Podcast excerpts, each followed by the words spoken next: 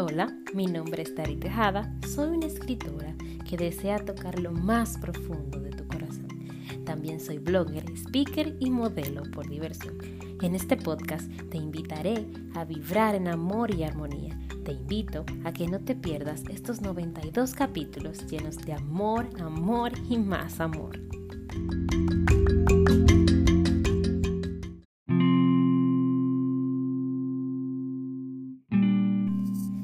Episodio 8.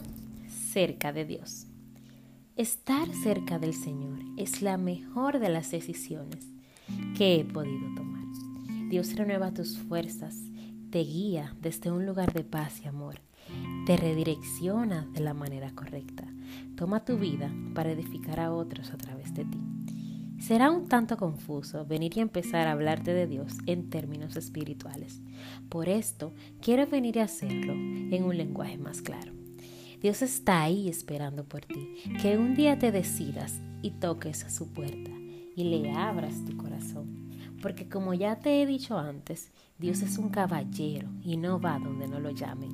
Dios te dio el poder de la elección para que tú elijas si seguirle o no, para que tú no te sientas presionado para seguir su palabra.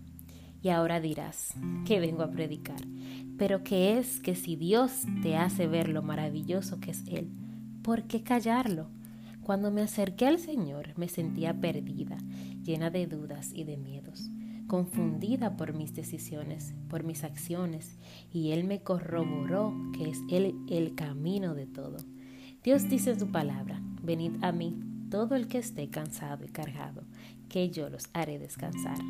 No es que como humano no se presentarán situaciones, pero ya habrá otra forma de enfrentarlo, habrá otra manera de ver las cosas, siempre habrá otra vía, Dios es un Dios de amor, de bondad y de misericordia. Estamos en esta tierra, pero somos seres espirituales y tenemos que aprender a cultivar esa espiritualidad porque es la mejor manera de vivir en gratitud. Todo es vanidad debajo del sol y el día que analices esto y lo entiendas, dejarás de perseguir riquezas terrenales porque tu mayor recompensa será la gloria de los cielos. Estar cerca del Padre Celestial es la mejor de las decisiones. Entregarle mi vida y mi juventud a Él para poder vivir conforme a su corazón. Me arrepiento de no haberlo hecho antes. Quiero ser su instrumento en todo tiempo, vivir para servirle y servir a otros, que mis dones sean para edificar. Dios está contigo, Él conoce tu corazón y sabe lo que te aflige. Búscale que Él te libertará. Permíteme orar por ti. Señor Jesús, tú que todo lo puedes y todo lo haces bueno, te pido por los corazones afligidos que están escuchando.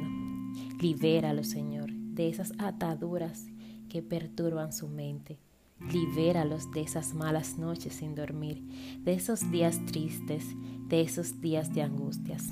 Que ellos puedan conocerte, mi amado Jesús.